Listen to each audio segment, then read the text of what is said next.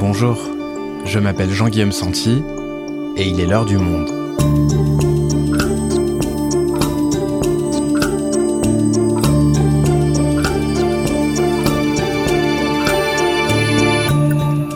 Aujourd'hui, comment l'entreprise SpaceX a-t-elle pu se hisser au niveau de géants mondiaux et révolutionner la conquête spatiale face à la NASA ou encore l'Agence spatiale européenne? Deux nouvelles sont venues récemment confirmer, si c'était encore nécessaire, ce statut d'incontournable du secteur aérospatial. Le 16 avril, la NASA a annoncé faire appel à SpaceX pour le développement d'un système d'alunissage pour ses prochaines missions lunaires. Et ce vendredi, Thomas Pesquet devrait s'envoler vers la Station spatiale internationale à bord d'une fusée SpaceX. On reprend l'histoire de la petite start-up devenue géant avec Dominique Gallois, journaliste au service économie du monde. 2021, l'Odyssée de SpaceX, un épisode produit par Antoine Boyer, réalisation Amandine Robillard.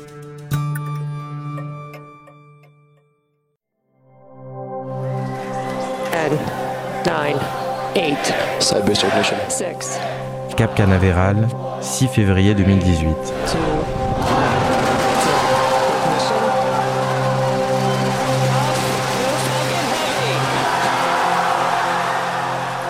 La Falcon Heavy, l'une des fusées les plus puissantes de tous les temps, décolle et transperce le ciel bleu de Floride. Avec ses 27 moteurs et une poussée équivalente au décollage de 18 Boeing 747, la fusée s'envole.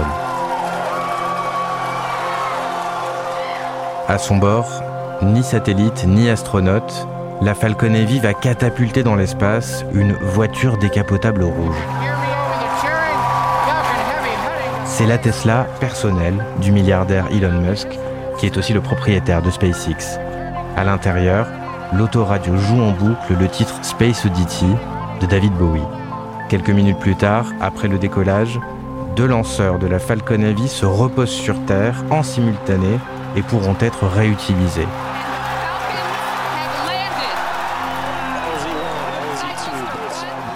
Un exploit devenu routine pour SpaceX. Pourtant, à peine 16 ans plus tôt, ce géant de l'espace était une simple start-up de quelques employés.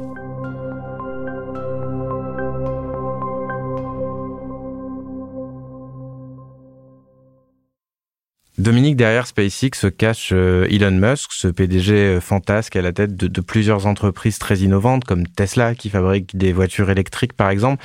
Déjà, est-ce que tu peux nous dire qui est Elon Musk? Quel est son parcours? Elon Musk va avoir 50 ans cette année et c'est devenu au mois de janvier temporairement l'homme le plus riche du monde. Et il faut retenir la, phrase qu'il a dite, qu'il avait déjà dite et qu'il a redit euh, quand il est devenu l'homme le plus riche du monde devant Jeff Bezos. Il a dit la moitié de ma fortune sera sur la Terre, l'autre moitié sur Mars. Ça situe la personne.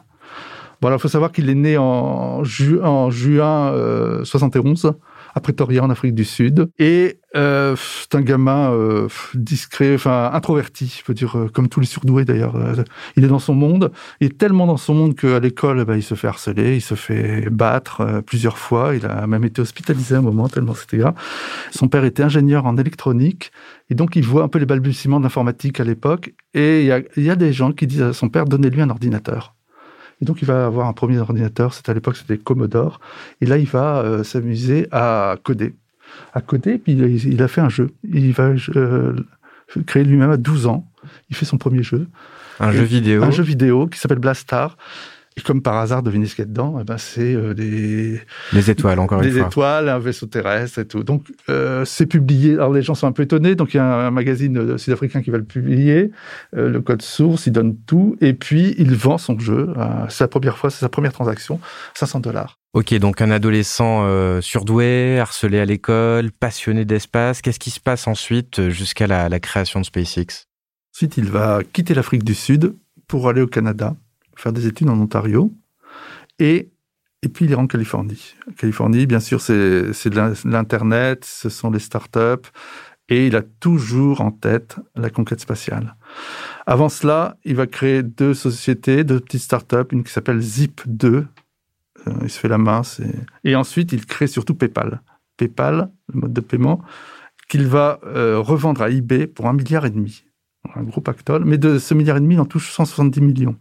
Alors, avec ces 170 millions, il va créer plusieurs sociétés progressivement, dont la principale va être SpaceX, pour lequel il va investir 100 millions de dollars.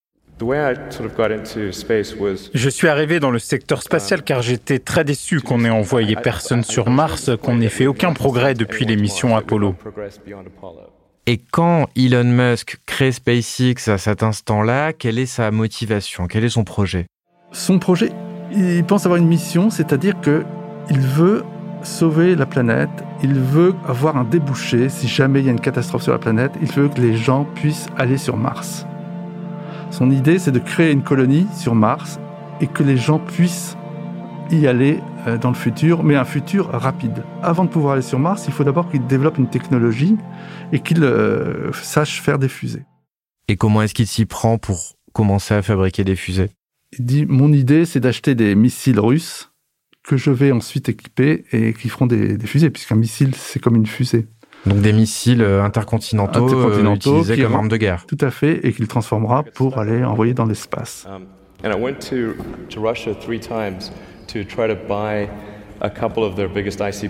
je suis allé en Russie trois fois pour essayer d'acheter deux de leurs plus gros missiles balistiques intercontinentaux. C'était fin 2001, 2002. C'était vraiment une curieuse expérience.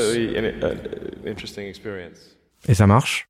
Euh, Ça marche pas parce qu'ils trouvent que c'est trop cher. Euh, ils trouvent que les missiles sont trop chers. Donc il se dit, euh, avec l'argent que j'ai, je peux, moi, faire des, une fusée. donc je vais essayer de faire des fusées son principe pour faire des fusées, c'est-à-dire, il veut faire des fusées très simples. C'est-à-dire un lanceur, un tube, des moteurs faciles, alors qu'à l'époque, on fait beaucoup de moteurs très sophistiqués. Lui dit, j'ai pas besoin de moteurs sophistiqués, j'ai besoin d'un moteur simple, et qui sera sur mon étage de fusée, qui propulsera la fusée. Sa base, elle est là. C'est faire simple pour aller vite. Faire simple pour aller vite, et aussi pour casser les prix ensuite et s'imposer sur le marché. Ok, donc il rêve d'aller sur Mars, donc il construit euh, des fusées très simples dans le but de casser les prix et de s'imposer euh, sur ce marché. Sauf que Dominique, je le disais tout à l'heure, à l'époque, les, concurrents de SpaceX dans cet univers de la conquête spatiale, ce sont les États, ce sont d'énormes géants comme la NASA. Comment réagissent les spécialistes du secteur? Les États, les pays, les ingénieurs du spatial qui voient ça comme euh, un pari fou. Pour eux, l'aéronautique et le spatial, ce sont des domaines tellement sophistiqués que le ticket d'entrée, comme on dit, est très cher. C'est-à-dire qu'il faut vraiment payer très très cher pour pouvoir devenir un compétiteur. Donc, ils regardent ça avec une certaine euh, condescendance. Bon, il y a une anecdote là, c'est en 2006, donc quatre ans après, il a commencé à, assembler ses fusées. À, voir. Il, y a un congrès à Washington de spécialistes du monde spatial. Donc vous imaginez une grande salle, des gens en costume noir, euh, assis, très sérieux, assez, disons la quarantaine, cinquantaine. Lui, il a à peine 30 ans. Il, est, il a l'uniforme de la Silicon Valley, c'est-à-dire le jean et le t-shirt noir. Et il déboule sur scène. Les gens interloqués le voient. Et là, ils disent bonjour, je m'appelle Elon Musk. Dans cinq ans, vous êtes tous morts. Une des personnes qui assistait à ce, cette séance m'a dit, mais on a été interloqués. Ils disent, on ne savait pas si on devait rire ou le plaindre. Et est-ce qu'ils avaient à l'époque de bonnes raisons d'être interloqués? Oui, pour une simple raison, euh, elle était fondamentale, c'est le prix d'un lancement et la sécurité liée au lancement. C'est-à-dire que Ariane, Proton ou les fusées américaines, c'était confiez-nous un satellite, vous êtes sûr qu'il arrivera. C'est-à-dire qu'on vous payez le prix, mais vous êtes sûr qu'on le mettra en orbite. Et donc ça reposait vraiment sur du très haut de gamme. C'est comme si c'était du haut de gamme. Et subitement arrive quelqu'un qui dit je vais vous faire du low cost. Et à l'époque, le low cost, il n'y en avait pas beaucoup. Pas beaucoup dans les autres secteurs, je veux dire. C'était nouveau cette idée du low cost. Dans l'aérien, c'est arrivé aussi à peu près simultanément. Mais dans le spatial, ça fait la même révolution que dans l'aérien. Sauf que contrairement euh, à l'aérien, où le risque d'accident est infime, voire euh, négligeable, il est beaucoup plus euh, élevé dans le spatial, j'imagine, surtout pour un acteur qui débarque sur le marché, qui met encore au point ses technologies. Est-ce que tu peux nous dire du coup comment SpaceX finit par gagner la confiance des entreprises qui veulent lancer des satellites? Effectivement, il va, faire des essais. Et donc c'est la Falcon 1. Falcon, là aussi c'est intéressant, le nom de Falcon, ça vient de Star Wars toujours euh, la conquête spatiale, il faut toujours avoir ça en tête. Donc sa Falcon 1, il va la, lancer trois fois. Et trois fois, c'est des échecs.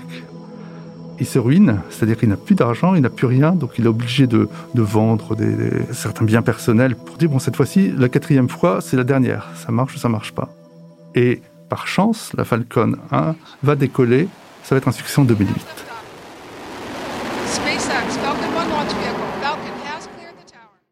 2008 est une année charnière parce qu'à l'époque, la NASA est très embêtée parce que le monde, on est dans un cercle euh, spatial très fermé où il y a très peu d'acteurs et deux des acteurs américains, euh, Boeing et Lockheed Martin, se sont réunis ensemble. Donc la NASA, si elle veut lancer des fusées, elle ne peut plus faire jouer les prix. Et elle le voit arriver, un, petit poussé qui arrive comme ça, et qui dit, bah, écoutez, moi, je vais, je vais y aller. Et le directeur de la NASA a joué un grand rôle à l'époque. Il a dit OK. Et il va confier un contrat. Et c'est ce contrat d'un milliard et demi qui va être signé en 2008 pour euh, ravitailler la station spatiale internationale qui va lancer SpaceX. La NASA nous appelle et nous dit qu'on a remporté le contrat à un milliard et demi de dollars et je ne pouvais même pas tenir le combiné. J'ai dit je vous aime les gars. On est donc en 2008. Les premiers essais euh, totalement ratés euh, appartiennent désormais au passé. Il y a ce contrat avec la NASA pour ravitailler euh, la station spatiale internationale. SpaceX arrive tout de suite à ravitailler l'ISS dès 2008 Non, non, le contrat est signé en 2008, mais c'est quatre ans plus tard, en 2012, que la capsule Dragon va s'arrimer à la station spatiale internationale, donc à 400 km de la Terre. Et là, c'est la première fois qu'un opérateur privé réalise un tel exploit. Un vol qui ouvre une nouvelle page de la conquête cosmique. Car cette fois-ci, la NASA a financé une société privée, SpaceX, pour concevoir ce nouveau système de transport spatial.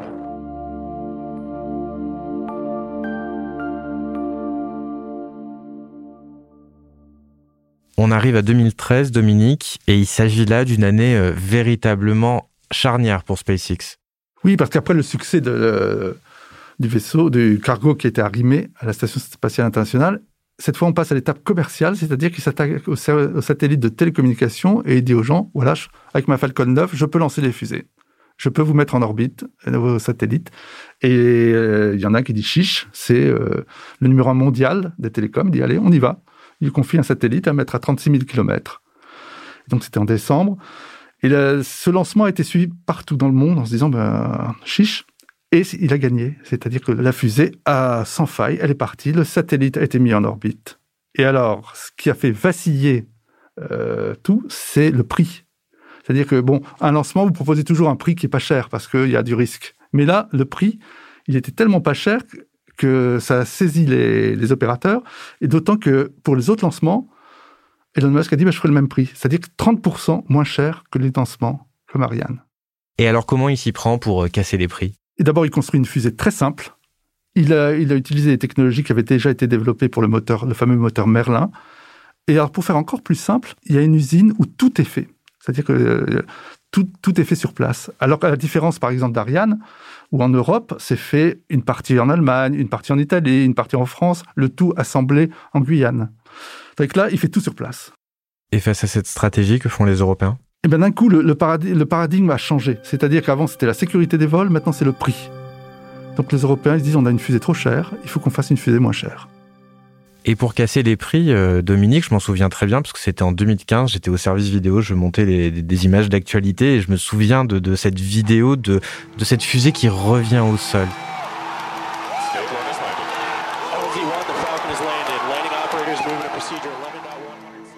C'est également une autre façon de, casser les prix, en fait, d'envoyer euh, la fusée, puis de la faire revenir pour la réutiliser Bien sûr, il faut voir l'exploit. Donc là, toutes les, fusées qu'il fait, il fait un premier étage, ils sont réutilisés 4, 5 ou 6 fois. Donc c'est moins cher.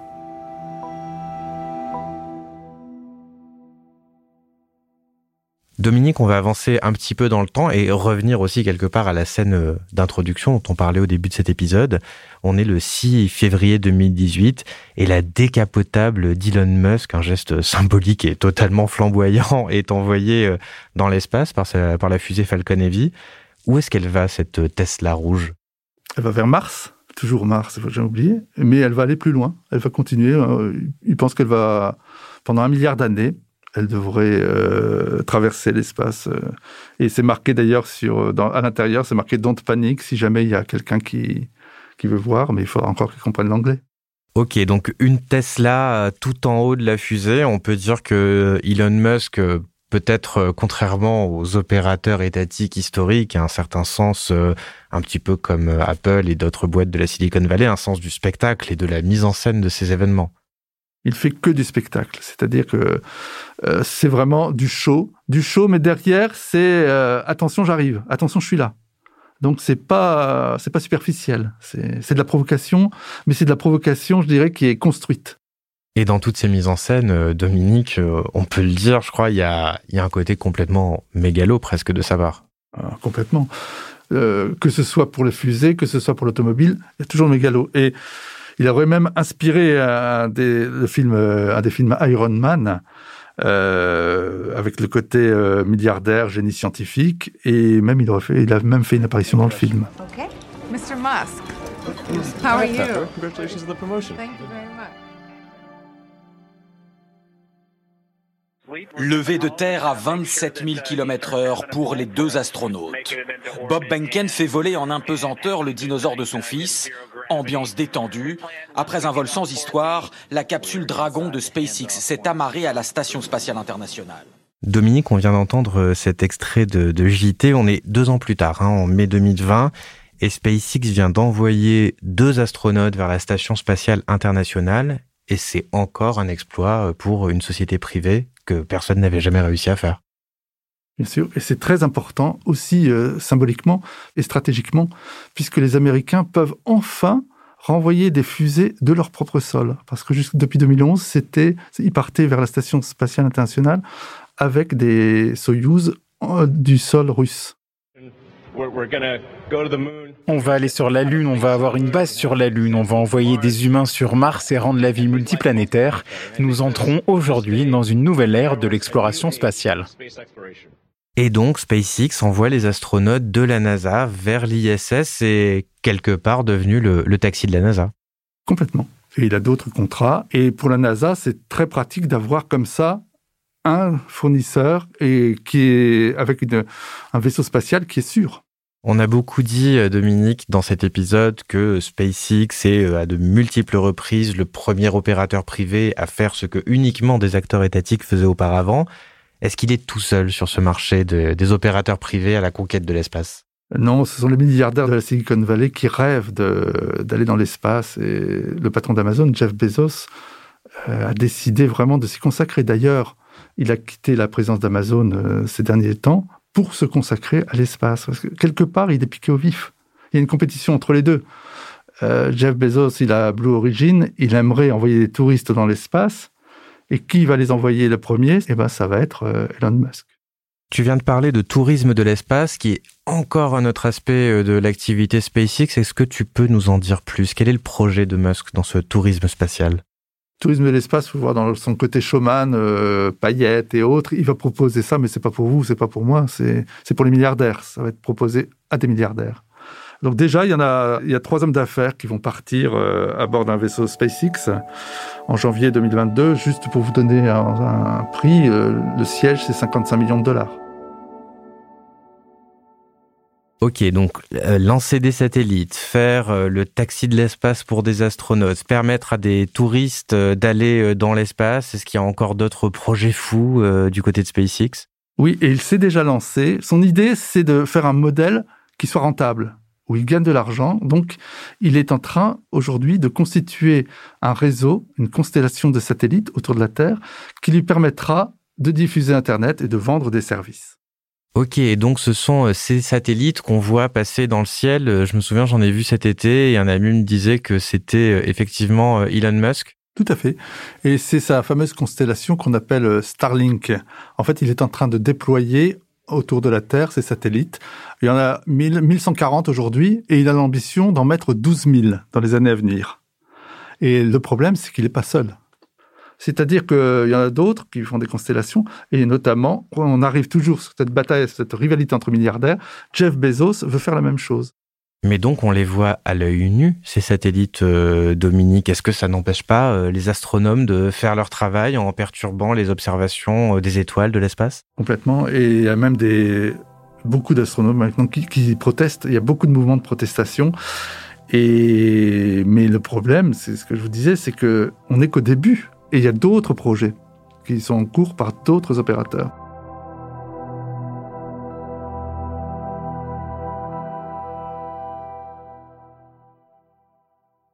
Pour conclure cet épisode, Dominique, on va revenir sur euh, le rêve de toujours de Elon Musk, aller sur Mars, installer une colonie. Il s'y voit aller quand exactement? Il s'y voit y aller de son vivant déjà. Alors, le premier projet, c'est 2024. Euh, il veut envoyer une mission inhabitée là-bas pour voir un peu. Il dit deux ans plus tard, 2026, les premiers hommes sur Mars. Et puis son objectif ensuite, ce sera d'envoyer une série de fusées. Il a, il a, des chiffres euh, astronomiques de lancement de fusées pour coloniser, euh, pour emmener du matériel, pour bâtir les stations, la station future sur Mars. Et c'est réaliste comme projet? C'est toute la question. Il y a énormément de difficultés. Il y a des difficultés euh, technologiques, c'est-à-dire qu'il faut envoyer des robots sur Mars pour construire avant l'homme la station déjà. Il y a deuxième, un deuxième handicap, c'est le voyage en lui-même. C'est-à-dire que est-ce qu'on est suffisamment, est-ce qu'on peut tenir euh, plusieurs mois dans une cabine euh, sur place? Et il y a le retour aussi à envisager. Donc c'est pas pour l'instant, c'est de l'ordre de la science-fiction. Lui, il y croit totalement. Euh, le calendrier, à mon avis, est peut-être un peu rapide, mais c'est dans les choses possibles, mais peut-être pas dans aussi vite qu'il ne dit. Vous connaissez Musk Il a, il a toujours dit que quand c'est impossible, il le fait, il le fera. Je pense qu'il le fera. Et d'ailleurs, euh, il en parle tout le temps. Et une des, un des, des phrases qu'il aime dire, c'est euh, si je meurs sur Mars, euh, bah, je ne veux pas que ce soit l'atterrissage. Entre mourir sur Terre ou sur Mars, je choisirais de mourir sur Mars. Mais ce n'est pas une sorte de désir de mort sur Mars. Et si je meurs sur Mars, je ne veux pas que ce soit l'atterrissage. Merci Dominique. Merci Jean-Guillaume.